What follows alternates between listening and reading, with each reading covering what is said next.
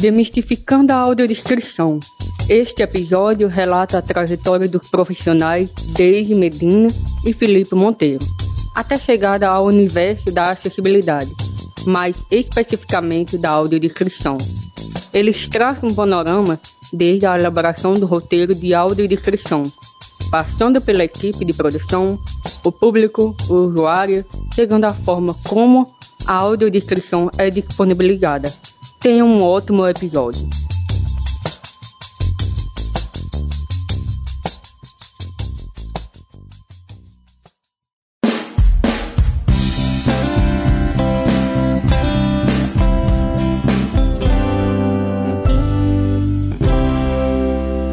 Olá, Felipe. Tudo Oi, Deise. Tudo bem, e você? Tudo ótimo, graças a Deus. Ah, então tá ótimo. Isso aí. Vamos, vamos lá iniciar nossa, nosso podcast para o Retratos da Deficiência no Brasil, né? Exatamente. Apresentando o nosso projeto fantástico de char, das charges acessíveis.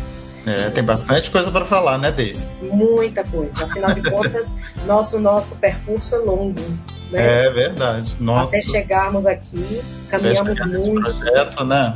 É verdade. É, é. verdade. Então, uh, vamos, vamos falar um pouquinho de nós, inicialmente? É, eu acho uma boa, né? Até para as pessoas saberem, né? De onde uhum. a gente uhum. veio, Isso. por que, que nós estamos aqui hoje, né? Perfeito. Falando sobre esse assunto, né? Perfeito, perfeito.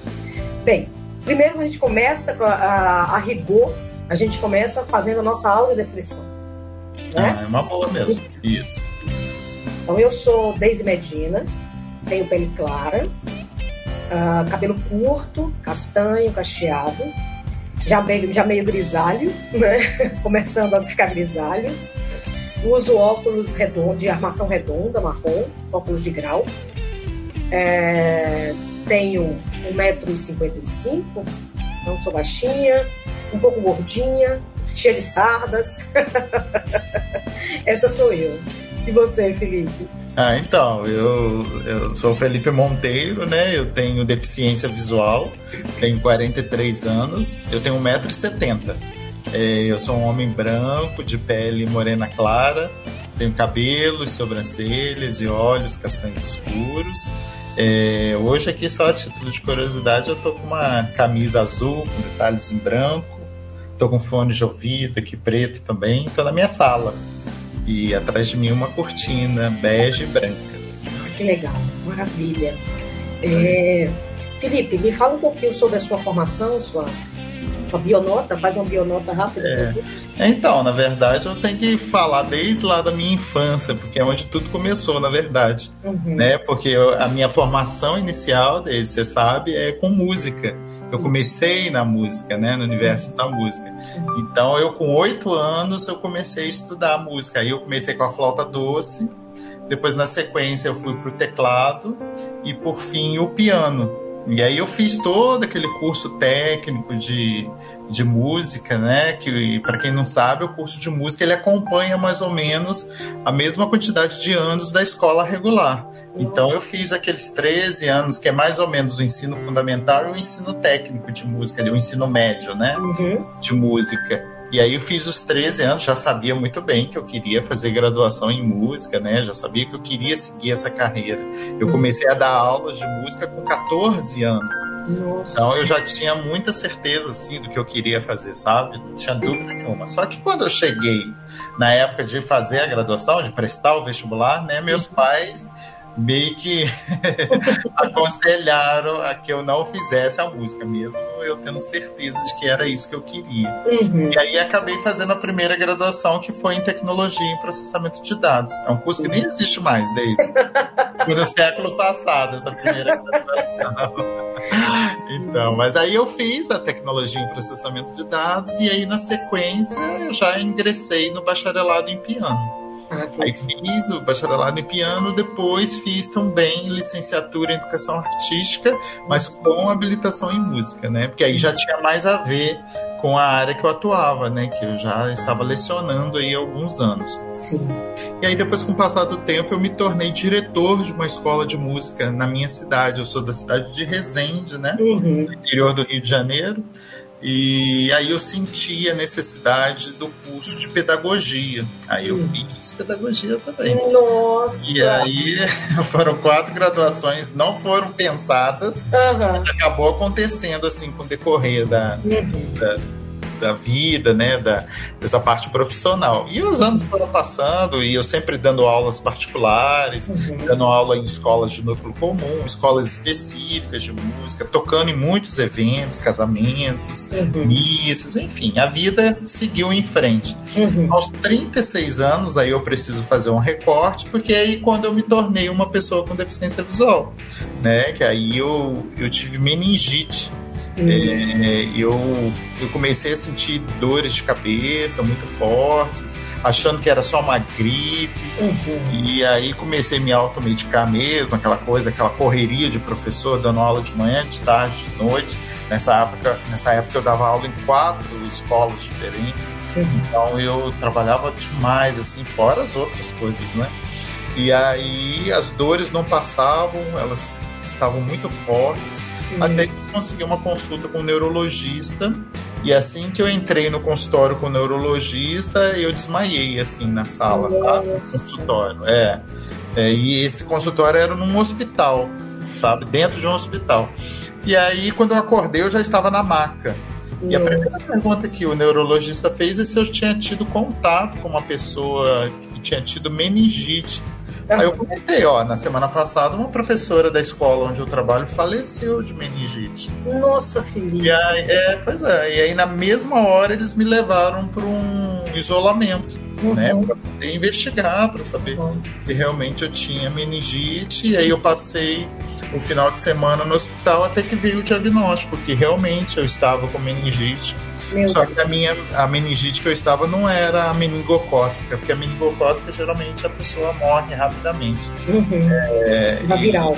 É, era viral. Uhum. E aí foi, começou meu processo de internação. Eu achando que ia passar só um final de semana no hospital, e um ano desde. Deus! Aí você pode imaginar o que, que, eu passei no hospital durante um ano, né? Gente. Inclusive, até lancei um livro que eu faço esse recorte, né, Desde Eu falo Isso é sobre esse momento que eu vivi no hospital, esse período de transição.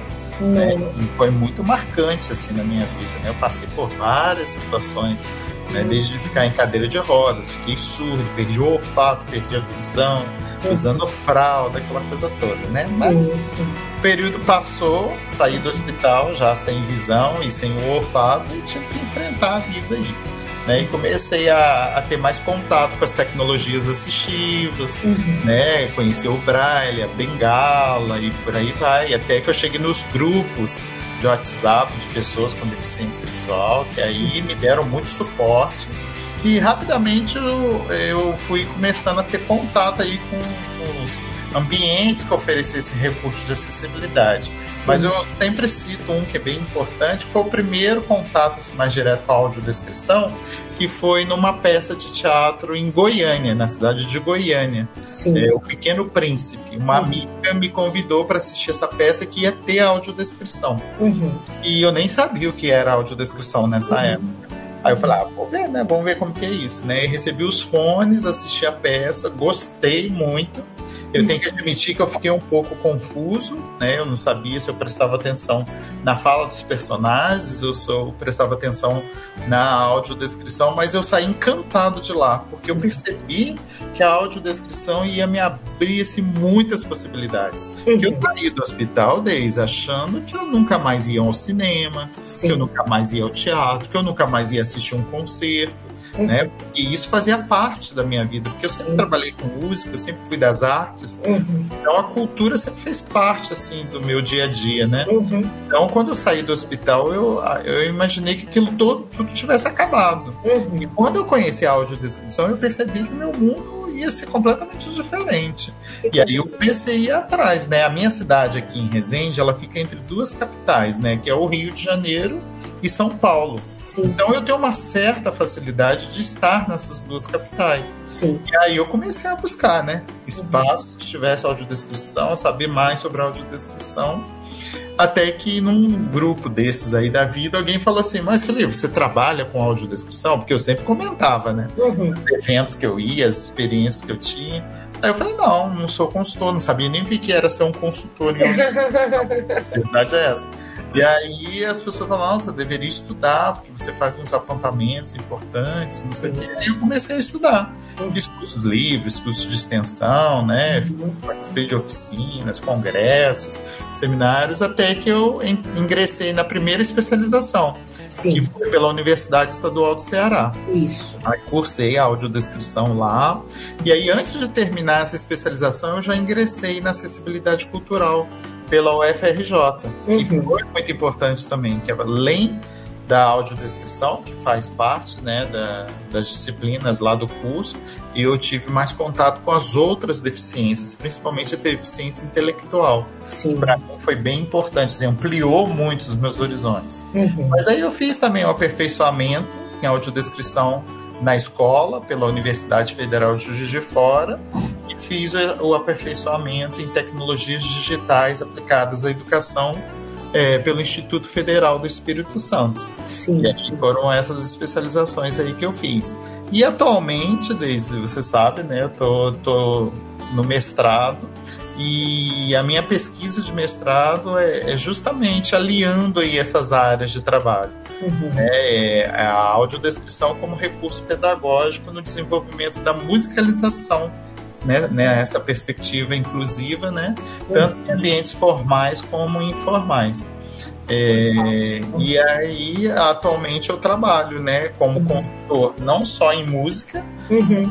como acess é, com acessibilidade, acessibilidade web, acessibilidade cultural e, claro, né, também como consultor em audiodescrição. Bombril, mil utilidades. É, exatamente. Mas eu fico muito feliz, Deise, de Sim. ter podido unir as áreas, né? Porque Nossa. quando eu saí do hospital, eu fiquei pensando, como eu vou fazer? Eu vou trabalhar, eu vou dar aula vou, né, aquelas questões todas que eu acho que é natural de uma pessoa que, que tem uma deficiência adventícia, né? Sim, é diferente sim. de uma pessoa que nasce com a deficiência. Verdade. Então eu fiquei pensando, será que eu vou continuar trabalhando com música? Como que vai ser a minha vida, né? Será que eu vou ter que aposentar e não vou fazer mais nada? Uhum. enfim, eu, na verdade, eu tive um upgrade aí na minha Exato. vida. Né? Exato. Você eu... ampliou muito seus horizontes, né? Exatamente. Que então, fantástica. além da música, eu, hoje em dia eu também trabalho com acessibilidade. Sim. sim. E fico muito grato. Mas já falei muito desde agora. Conta, conta da sua, um pouquinho da sua história. Agora, porque eu acho que eu não, muita coisa eu não sei da sua história. Né? não, muita coisa você eu não sei sabe. de um, de um de uma parte para cá, mas lá de trás mesmo, eu acho que eu não sei. Então, tem uma coisa que, que é muito similar entre nós, que é a questão da, da, da do desenvolvimento com a tecnologia, né? Sei. Por muito tempo eu dei aula de informática uhum. no Senac, né, que é essa instituição enorme aqui, por muitos anos. E eu dei aula de todos os, os softwares que você imaginar, e final, no final da, da linha eu já estava trabalhando com softwares de computação gráfica, né? Portanto, tá, mas só... era aula tipo de Windows, assim? Essas Isso, coisas? eu comecei dando aula de MS-DOS. Olha, eu sou né? DOS também. Exato. Depois o Windows, e aí foi caminhando, caminhando, cheguei na, na computação gráfica, onde eu fiquei uma boa parte já no final. Final por quê? Porque daí eu decidi finalmente ir para a faculdade.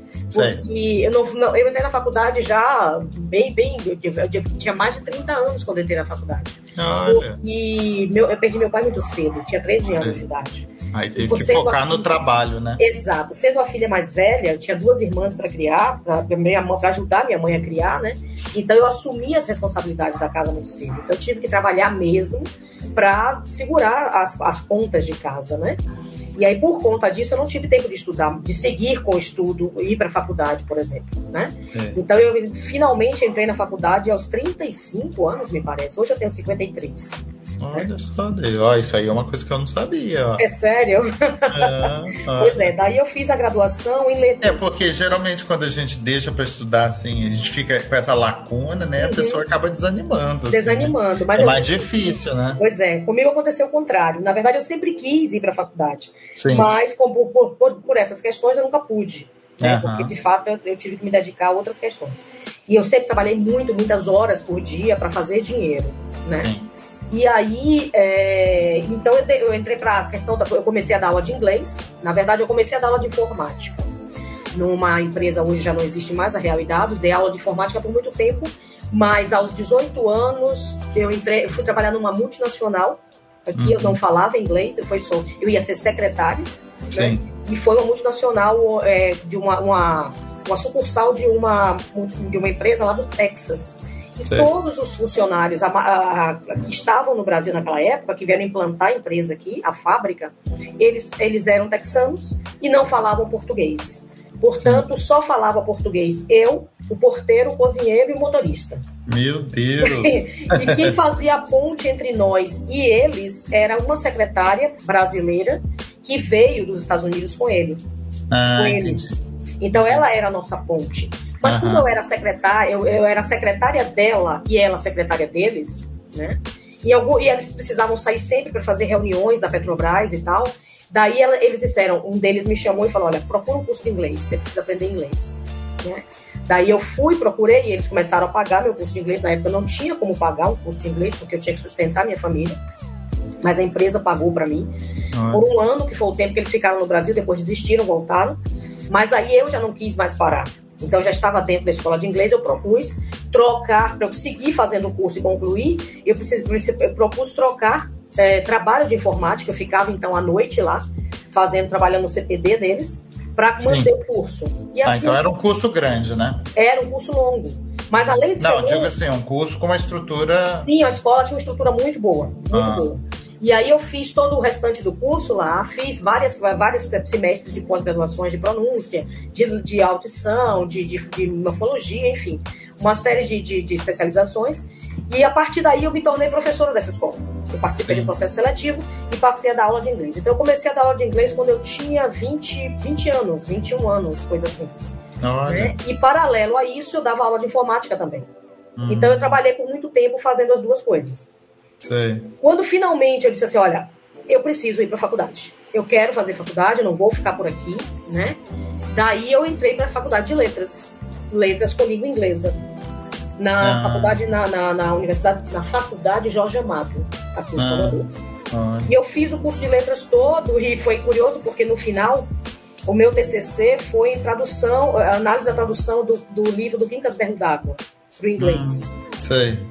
E foi muito bem aceita a defesa e tal, até sugeriram que publicasse, etc. E a minha professora de inglês na época disse assim: Deise, por que você não procura a Eliana Franco na UFBA, na federal, né? Eu falei assim: eu não sei como chegar a essa pessoa. A Eliana, teoricamente, naquela época, era inatingível para mim. Né? é, exatamente. Mas é. aí eu fui. Eu... Mas conta aí um pouquinho quem é a Eliana Franco. Pois é, Eliana Franco não é nada mais, nada menos do que a referência em tradução audiovisual no Brasil e fora do Brasil. Né? Ela, ela defendeu a primeira é, tese em tradução audiovisual no Brasil. A primeira tese que há no Brasil em tradução audiovisual é dela, onde ela trabalhou com voice-over. Né? Isso.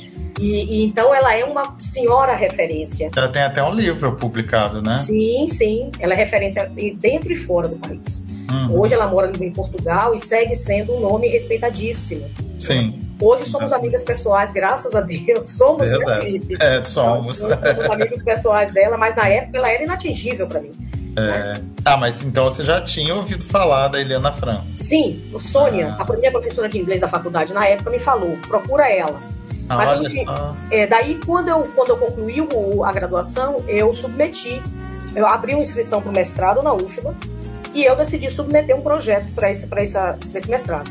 Ah, então você fez a graduação e depois, logo na sequência, já foi exato, pro mestrado. Exato, porque aí eu tentei o mestrado, só que todo mundo me desencorajava. Falava assim: olha, não, você vai perder tempo. Na UFBA só entra quem é alunos é, é, que, que, foram alunos dos professores. Ingressos, né? Exato. Que já que fizeram a graduação lá. Isso, aí eu falei assim: olha, o não eu já tenho, eu vou atrás do sim. É, né? é. E daí eu submeti, eu, Eliana foi uma das pessoas para quem eu submeti o projeto. A gente tem que submeter, submeter para três professores. Ela foi um deles e ela aceitou meu projeto. Né? Ah, e aí eu passei por todos Mas você já colocou ela como opção de orientação? Eu coloquei ela como primeira opção, sem nunca ter, ter saber nada a ah, respeito, ah, apenas ter Você leu o Lattes dela, né? É, exatamente. Ah. Daí ela me aceitou, ela aceitou meu projeto, eu passei por todas as etapas do, do, do, da seleção, enfim, e comecei o mestrado no ano de 2000 e... Eu passei em 2009, no segundo semestre, e eu, as aulas começaram no primeiro semestre de 2010. Ah. E aí, lá na, na UFBA, sendo orientanda de Eliana, ela tinha um grupo de, de pesquisa chamado Tramad.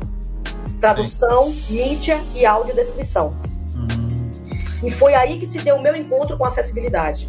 Porque o meu projeto, tudo bem, todo mundo que trabalha com tradução trabalha com acessibilidade, porque esse é o Sim. grande papel da tradução. A tradução já é uma... Permitir acesso, uhum. né?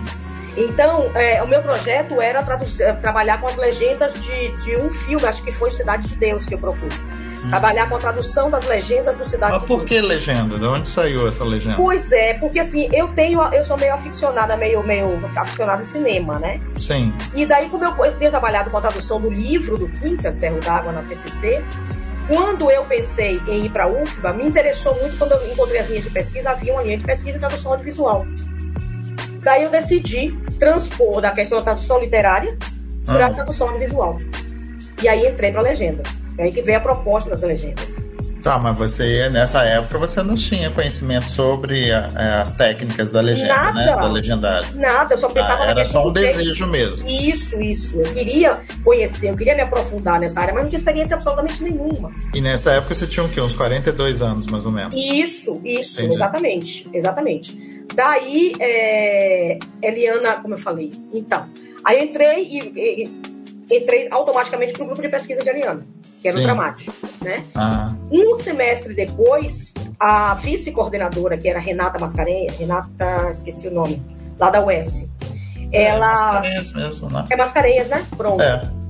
Ela saiu da, da, da vice-coordenação e a Eliana me convidou se eu gostaria de, de, de, assumir a vice-coordenação do grupo. E assim fiquei. Me tornei é, vice-coordenadora do Tramad por mais de 10 anos, 11, 12 anos eu fui vice-coordenadora do Tramad. Né? E no Tramad, então, eu tive toda, toda a, a introdução na área de tradução, tradução audiovisual. Então, nós trabalhávamos com legenda, nós trabalhávamos com dublagem, com voice-over e com uhum. audiodescrição. Ah, ali que você foi conhecer a audiodescrição? Nesse ali momento? que eu fui conhecer a audiodescrição. Né? Então, foi ali que eu comecei os meus estudos na área, no, no, no campo da tradução. Da, você nem, nunca tinha ouvido falar? Nunca, nunca. Foi através do Tramad e de Eliana Franco uhum. que eu passei a estudar, uh, passei a fazer parte dos estudos da tradução, melhor, a, estudar isso, e o campo da tradução audiovisual mais especificamente. Né?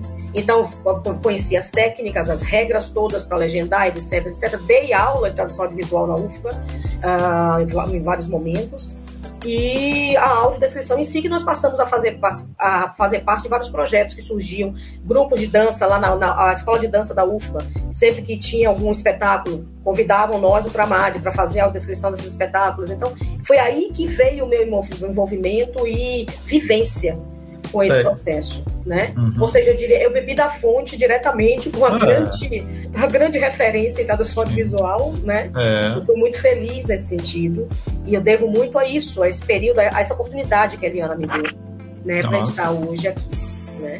Que bacana, nossa. É fantástico, fantástico, fantástico, um negócio incrível.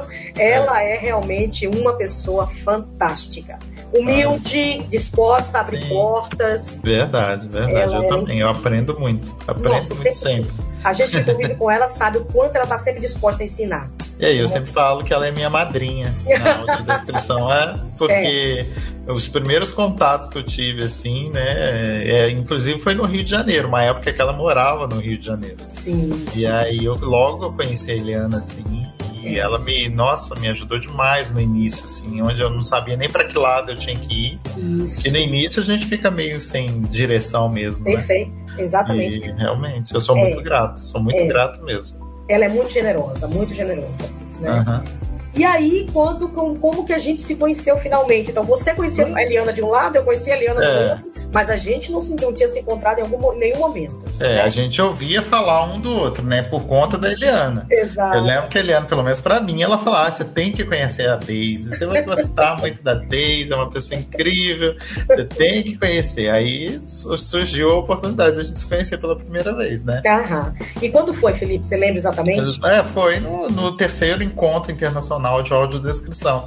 Esse encontro aconteceu em Recife, né? Hum. Foi em abril de 2017. Nossa, que memória.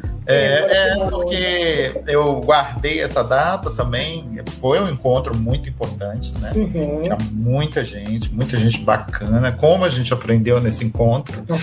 E também teve o Festival Ver Ouvindo, né, dentro do, do Encontro Internacional, que também é um festival de referência e já está no nosso calendário, né, Exato. que tem mostra competitiva, Exato. né, de, de roteiros de audiodescrição, uhum. enfim. Então é um festival assim super importante também que acontece em Recife e aí esse evento foi bem grande assim, uhum. né? Uhum. E também além de tudo isso, ainda aconteceu a fundação da Abade que é a Associação Brasileira de Audiodescrição. Né, Verdade. Né, foi, foi no dia 27 de abril de 2017. É, foi então, nossa fundação. É, né? é uma data bem importante, assim, bem marcante. Então, tem não razão. tem como esquecer, assim. Tem não, tem não, é verdade. E aí a gente se, se esbarrou nesse evento, né, Deise? Pois é, foi aí que a gente se encontrou. Isso então 2017, né? Isso, 2017. 2017. Aí já então, 2017. Anos, é, quatro já... anos. Tá? Exato. Eu então tinha concluído o mestrado, concluí o mestrado em 2011. Sei. Em 2012, eu fiz um concurso público. Em ah. 2013, fui, ingressei no Instituto Federal da Bahia, ah. graças a Deus. Né? É. Então, iniciei, entrei lá como mestre.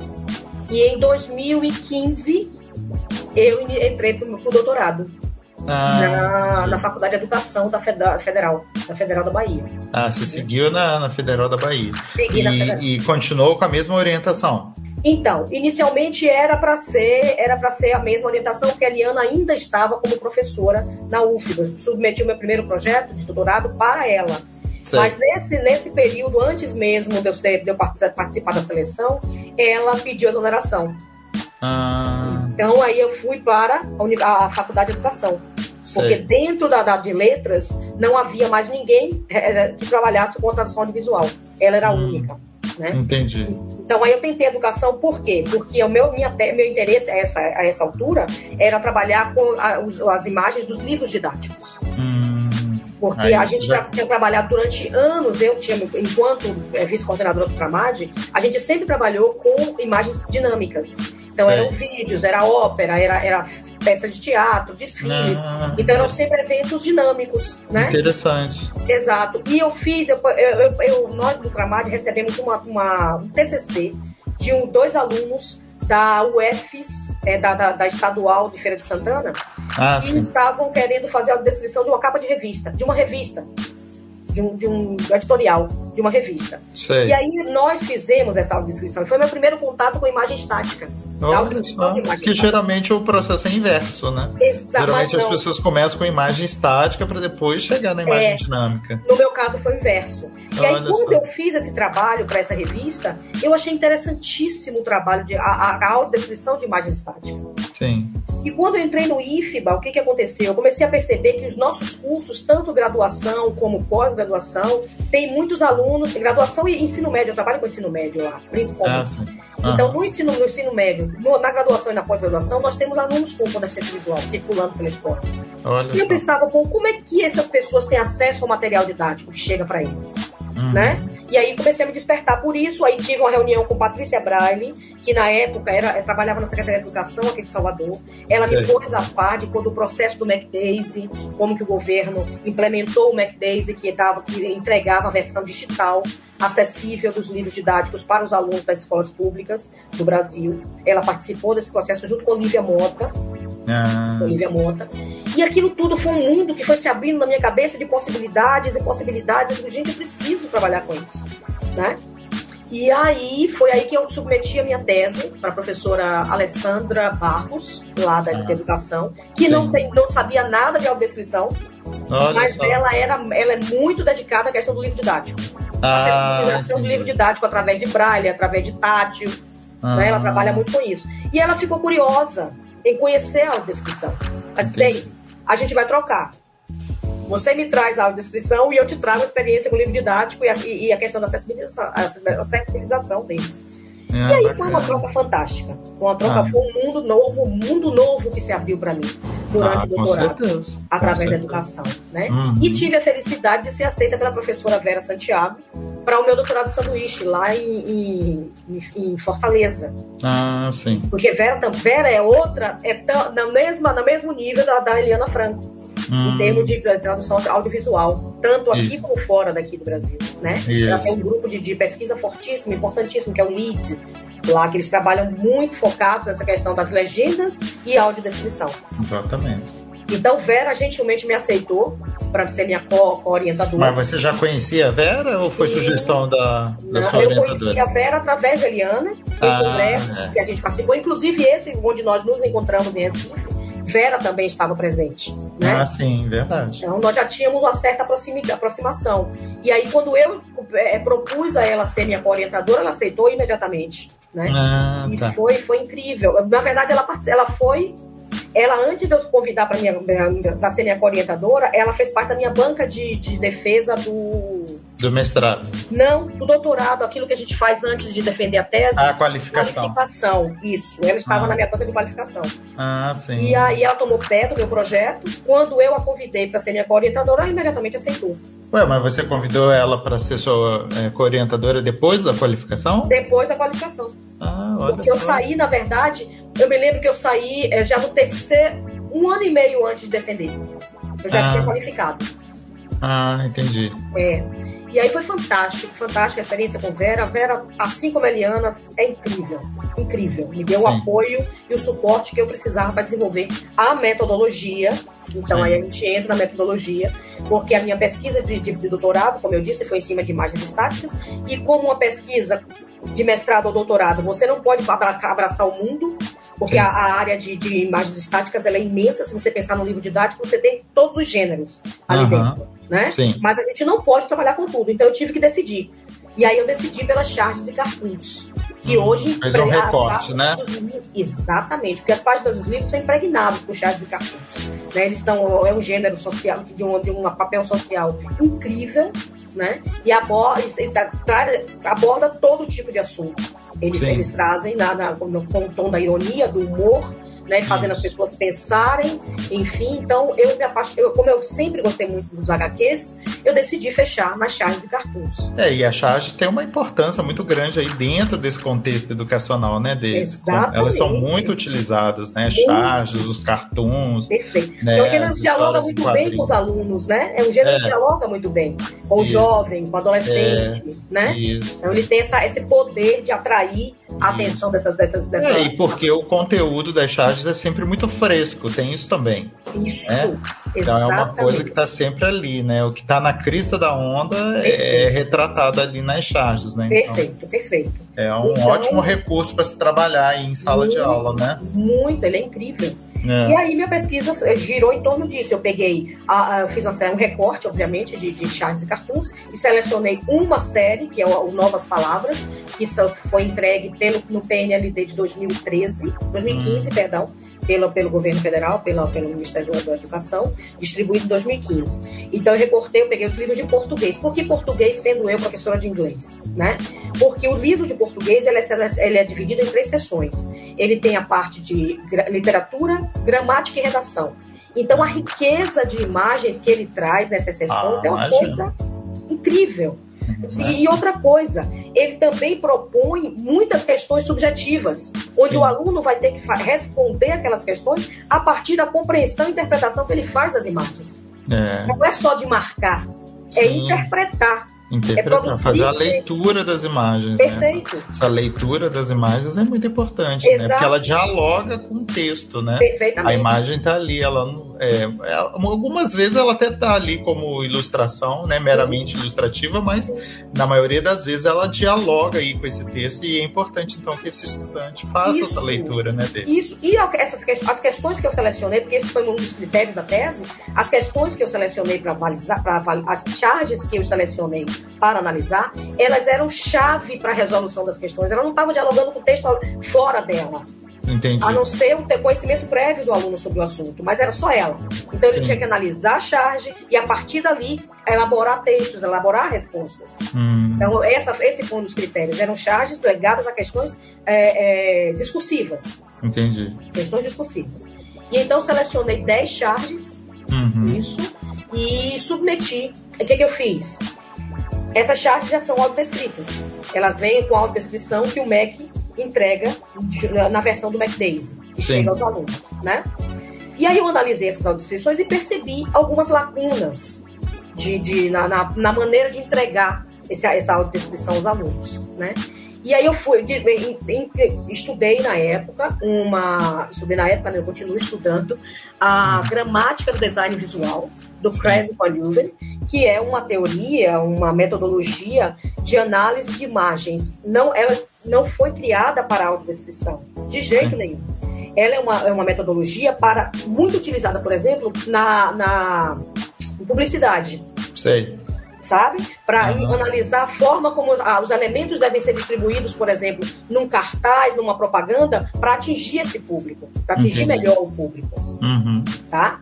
E aí, eu, a partir desse conhecimento, eu fui lendo, vendo artigos, vendo teses que trabalhavam, é, é, dissertações, material, o próprio livro, o Reading Images, que é da, da metodologia em si, e eu pensei, por que não aplicar essa metodologia à audiodescrição? Sim. Né? E aí foi que Vera me ajudou muito e a gente chegou à conclusão, ela tem, ela, essa, essa teoria, ela basicamente, essa metodologia se baseia em três metafunções. A representacional, composicional e a, e a interacional. Uhum. E aí eu pensei, bom, pela experiência que eu já tinha de anos no Tramad, lidando com a audiodescrição e o convívio com as pessoas com, com baixa visão, com deficiência visual, eu, eu sabia, eu percebia que a noção espacial era algo muito importante para elas. Sim. Entender, saber onde as coisas estão, para depois saber o que, se, o que é aquilo. Exatamente. Né? Então aí eu, eu utilizei, eu peguei a, a, metodologia e virei de cabeça para baixo e passei a fazer, a utilizar ela a partir da metafunção composicional.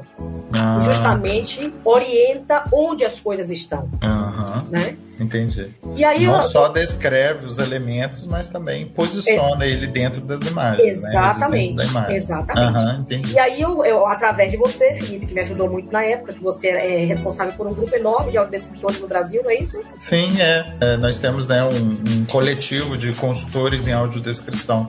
Isso. É, e esse coletivo atualmente ele conta com um pouco mais de 33, eu acho que está em torno de 33 é, participantes. É muito pouco, né, em uhum. relação, a, em comparação ao tamanho do nosso país, que é gigantesco. Mas a gente tem muito orgulho desse coletivo porque nós temos representantes nesse coletivo de todas as regiões do país. Isso. E isso é muito importante porque isso dá uhum. para a gente uma, uma, uma, a gente fica atualizado aí sobre o que está acontecendo no país todo Exatamente. em relação à consultoria em audiodescrição. Então é algo bem específico, né? Exato. E foi aí que você entrou na época, porque Sim. eu precisava submeter as audiodescrições que vinham do MEC prontas e as audiodescrições elaboradas com, com base nos parâmetros que eu estava estudando, né? Para consultores cegos. Eu queria pessoas que for, o público-alvo analisasse e Isso. comparasse para ver se o que eu estava propondo era melhor do que havia ou se não estava contribuindo com nada. Entendi. Né? É, porque não faz muito sentido, né, Deise? Você preparar uma audiodescrição sem fazer esse teste com o público-alvo, né? Perfeito. Não, não vejo muito sentido isso, né? Exatamente. Ah. Então foi um estudo de, de recepção que a gente fez. Sim. Né? Então o Felipe foi um deles, participou como meu, um sujeito de pesquisa e sugeriu, disparou e-mail para a galera e, e eu consegui outros quatro, então foram cinco consultores ao todo. Isso. Para quem eu subi, cada um uh, analisou duas audiodescrições, duas charts. Isso. E para cada charge, duas ADs. Uhum. Uma do MEC, outra da Maie, que é a metodologia que eu desenvolvi na tese. O né? que, que, é Maia mesmo, Deise? A Maia é a metodologia para a audiodescrição de imagens estáticas. Uhum. Né? E a Maia tem, os parâmetros dela são com base na, nas metafunções da gramática design visual. Né? E ao final da tese, ah, de, de uma maneira geral, 90% das análises disseram que roteiros é, feitos a partir dos parâmetros da Maia facilitavam a construção da imagem mental. Facilitavam Sim. mais do que as que vinham do Beck. Né? Uhum. E aí pronto. Concluiu? Ótimo, defendi, maravilha. E fazer o que agora com a Maia? Verdade. Guardar na gaveta? Não, jamais. jamais, né? Afinal é. de contas, tinha sido uma metodologia aprovada pelo público-alvo. Sim. Portanto, eu decidi colocar ela a serviço desse público. Claro. Certo? E aí me ocorreu a ideia de criar um projeto no, nas redes sociais, disponibilizando a descrição das charges e dos cartoons para que esse público pudesse fruir também desse gênero imagético. É, né? e foi muito interessante você ter tido essa ideia, né? Porque as redes sociais é são uma forma de você popularizar esse trabalho, né? Porque as pessoas com deficiência também acessam muito as redes sociais, né? Diferente Exato. de que muita gente pode pensar mas as pessoas, principalmente as pessoas com deficiência visual, utilizam muito as redes sociais. É. então isso foi uma grande sacada aí de fazer chegar muito mais pessoas, né? Exatamente, essa era a ideia, porque eu, essa coisa de pesquisa de gaveta, a gente, a gente já está cansado disso, né? É. O governo investe um dinheiro enorme, a gente, pesquisador, investe um tempo enorme Exatamente. e depois arquiva. É, tá aí não, morreu. Não e faz aí, sentido. Exato. E aí eu tive a luz de convidar você, meu querido, para se juntar a mim nesse projeto e eu fui feliz que você aceitou. Né? Uhum. É, isso aí. E desde então nós temos, desde julho de 2020, nós vimos isso. publicando diariamente uma charge uh, no Instagram e no Facebook. Né? Isso. E aí eu queria que você falasse um pouquinho de como é essa experiência para você. É, pois é, é, é, Mas ela desde o início foi nos, nas duas plataformas deles? Eu, eu, tinha a impressão que no início era só no Instagram. É, foi bem no iníciozinho, ficou ah. só no ah. Instagram, mas logo ah, depois tá. no Face. É, porque a, a, plataforma, infelizmente até hoje, a plataforma do Facebook é mais acessível do que a plataforma do Instagram. O uhum. Instagram uhum. ainda tem um ambiente um pouco hostil. Uhum. Assim, apesar de nós utilizarmos muito, uhum. é, mas para a pessoa, principalmente para o usuário de leitor de telas, né, que são aqueles softwares que faz a leitura da parte textual com voz sintetizada, uhum. é, para nós é muito mais confortável o Facebook do que o Instagram. O Instagram tem, tem melhorado bastante, Sim. mas ainda tem umas questões aí que precisam ser resolvidas. Ah. E quando a Daisy me propôs esse projeto, eu fiquei super animado, porque né? Era uma possibilidade de conhecer, me aprofundar um pouco mais, né? E sobre as charts, sobre prestar consultoria, né? Porque para cada tipo de obra que a gente presta consultoria em audiodescrição é um desafio, é um universo que a gente vai aprender, vai estudar, né? Uhum. E além da gente pesquisar, né? Se debruçar aí sobre a teoria, é muito importante fazer também, né? Tá uhum. ali com a mão na massa né? E quando a Deise falou que seria um projeto diário, eu falei, isso vai ser muito bacana, porque eu vou aprender muita coisa. E como eu tenho aprendido nesse mundo. Temos né? os dois. Nossa, é muito interessante, né? É verdade. A audiodescrição, ela é mágica por conta disso, porque a gente sempre aprende coisa nova, a gente vai ampliando muito aí o nosso vocabulário, né? As nossas experiências, isso é muito cativante. E com as charges, muito... É muito, isso acontece demais, né? Demais. E aí eu, eu além né, de prestar consultoria em audiodescrição, é, no início a gente precisou estudar, né, desde como uhum. que é, o usuário ia receber Perfeito. essa audiodescrição. A gente vai colocar a audiodescrição na legenda, Sim. mas aí a gente ficou pensando, né? Porque o projeto ele é bilíngue, né, Deise? E a gente quer disponibilizar tanto o roteiro em português quanto em inglês. Isso. Mas a gente ia colocar os dois roteiros na legenda, ia ficar uhum. um bloco gigantesco, né? Porque dependendo da, da charge, a audiodescrição é, é mais extensa, né? Porque tem muitos detalhes. Uhum. E aí a gente pensou na possibilidade de colocar como texto alternativo. O texto alternativo é uma possibilidade de você inserir o texto por trás da imagem. É como se ele ficasse embutido naquela imagem. Então, a olho nu, você não consegue ler aquele texto. Ele está escondido atrás da imagem. Mas quem tem leitor de telas, é o usuário do leitor de telas, quando ele vai fazendo a varredura, quando ele passa, né, quando ele chega com o foco do leitor de telas ali naquela imagem, automaticamente ele faz a leitura daquele texto que está ali inserido, que está ali embutido. Então foi uma ideia que nós tivemos. Então a gente coloca como texto alternativo o roteiro em português, por exemplo, e na legenda a gente coloca o mesmo roteiro em inglês. É, mas aí depois a gente ficou pensando, mas aí quem não tem leitor de telas? Porque diferente de que muita gente pensa, não é a maioria de pessoas com deficiência visual que utilizam os leitores de tela. Uhum. É, 80% dessa comunidade tem deficiência, é baixa visão, tem deficiência visual, baixa visão.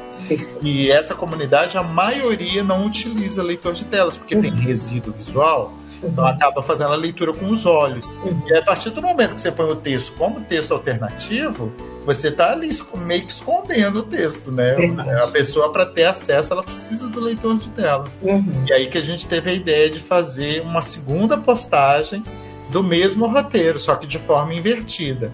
Então, Isso. se a primeira postagem a gente colocou texto alternativo em português, legenda em inglês, a gente inverte. A gente põe texto alternativo em inglês e a legenda em português.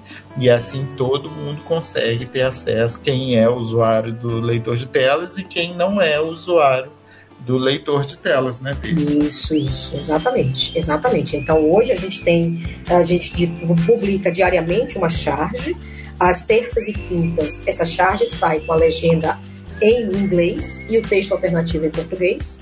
E nos outros cinco dias da semana, ela sai com a legenda em português e o texto alternativo em inglês. Né?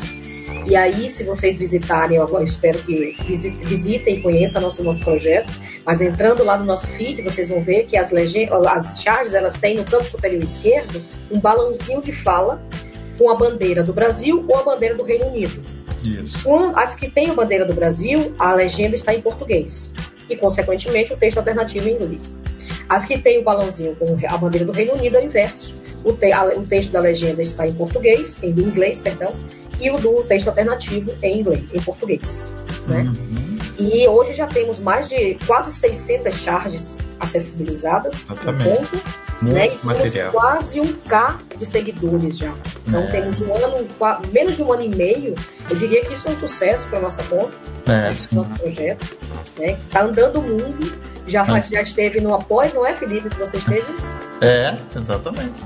É, já fez parte, uhum. já foi utilizado como material de, de, de, de didático, né? Sim. Na, numa pós-graduação lá da Federal de de, de Juiz de Fora, né? De Juiz de Fora. Isso. isso é, já gerou para a gente três artigos.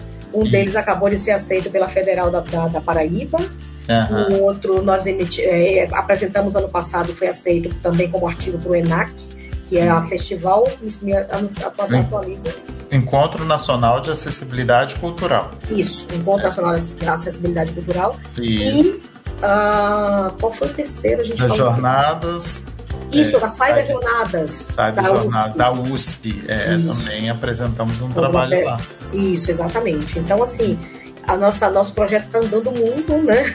Está criando asas né? Exatamente. É. Invadindo é. os espaços diferentes. É, e eu sempre que eu posso, desde eu falo desse projeto, porque eu estou muito envolvido nesse contexto Sim. educacional como você. Sim. E eu sempre falo desse projeto para os professores, né? É, eu, eu participo, né, como tutor consultor de cursos, né, de introdução à audiodescrição, uhum. principalmente aqui no Rio de Janeiro. Uhum. E eu sempre comento com os professores, né? Pode usar e abusar desse projeto, Exatamente. porque tem de material ali Nossa. que dá para ser trabalhado e não precisa ser as, as, só as charges mais atuais. Até as charges que já foram postadas há algum tempo, você uhum. pode fazer um recorte no tempo. Aí eu falo, você pode trabalhar história, você pode trabalhar política, você Sim. pode trabalhar português, interpretação é do texto. É Dá para trabalhar, trabalhar questões da acessibilidade, trabalhar o inglês. Olha quantas possibilidades você pode trabalhar dentro de sala, de, sala de aula. Fora é que é algo divertido, né? Exatamente. Porque os estudantes adoram ver as charges, né? Verdade contato com esse material. Então, assim. E algo, algo que precisa ser pontuado e deixado muito claro aqui é o quão é essencial que qualquer projeto que envolva acessibilidade envolva um consultor é, é, sujeito, público-alvo daquela acessibilização. Né? A gente não pode supor que um projeto, uma, uma, pessoa vidente, como é o meu caso, possa criar, elaborar um roteiro de audiodescrição e Sim. simplesmente divulgar sem submeter a um público-alvo. Não existe Exatamente. isso. Não existe. Não é? Eu, é, não, eu não jamais poderia, poderia, colocar esse projeto no ar se eu não tivesse um consultor com deficiência visual para avalizar o roteiro que eu produzo.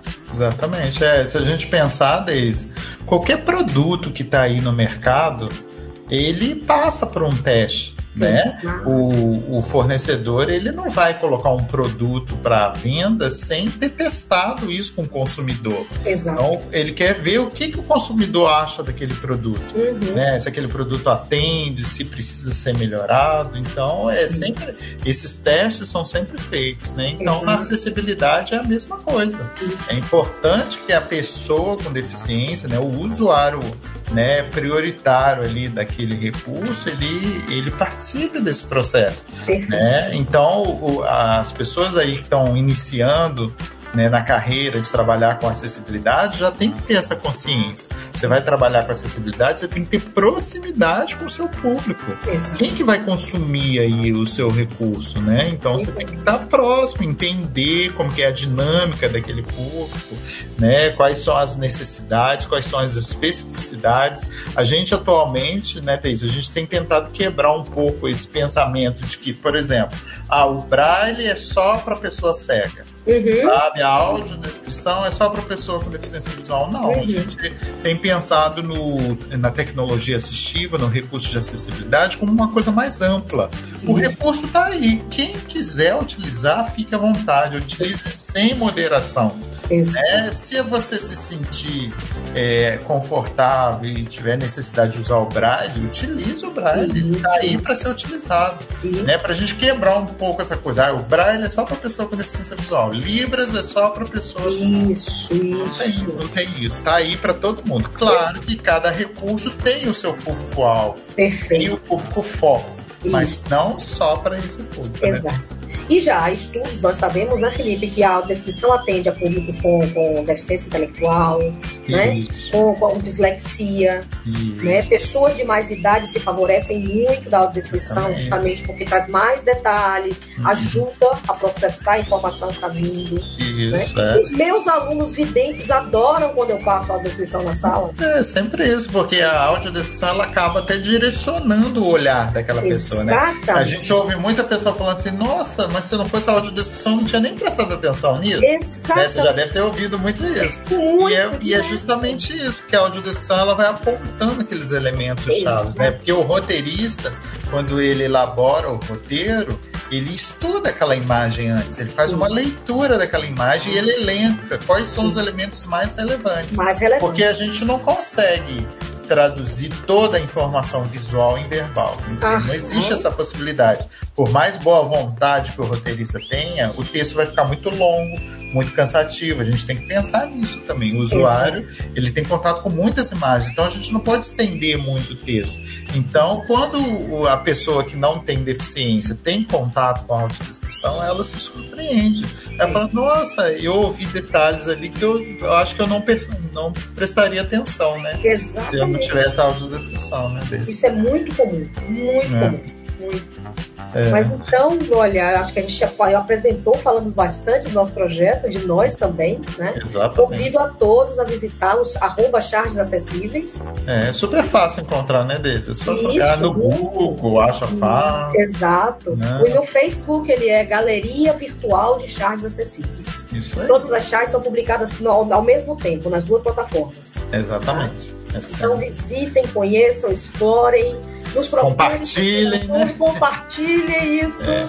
E como que faz para entrar em contato contigo, Deise, se alguém então, quiser? meu e-mail é deisimone arroba gmail.com Ah, tá.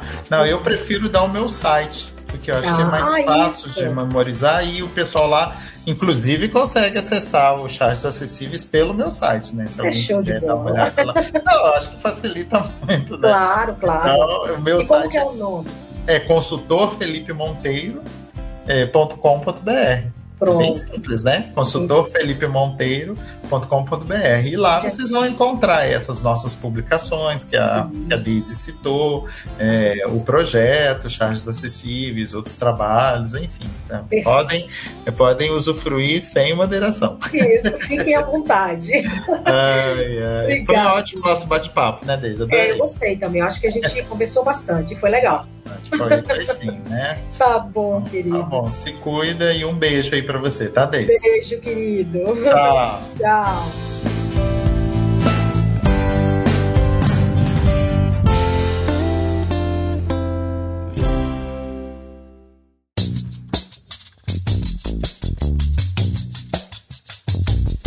É isso, gente. Obrigada por acompanharem a atualização do nosso canal. O roteiro e gravação é de Daisy Medina e Felipe Monteiro, co-criadores deste episódio. A finalização e vinheta é de Rodrigo Policarpo e a transcrição é minha, com revisão de Bruna Teixeira. Este canal só é possível devido aos esforços de uma grande equipe que, junto comigo, faz o projeto Retrato do Brasil com Deficiência acontecer. Vanessa Malta, Bruna Teixeira, Nádia Mené e Pamela Brock. A gente espera vocês no próximo episódio.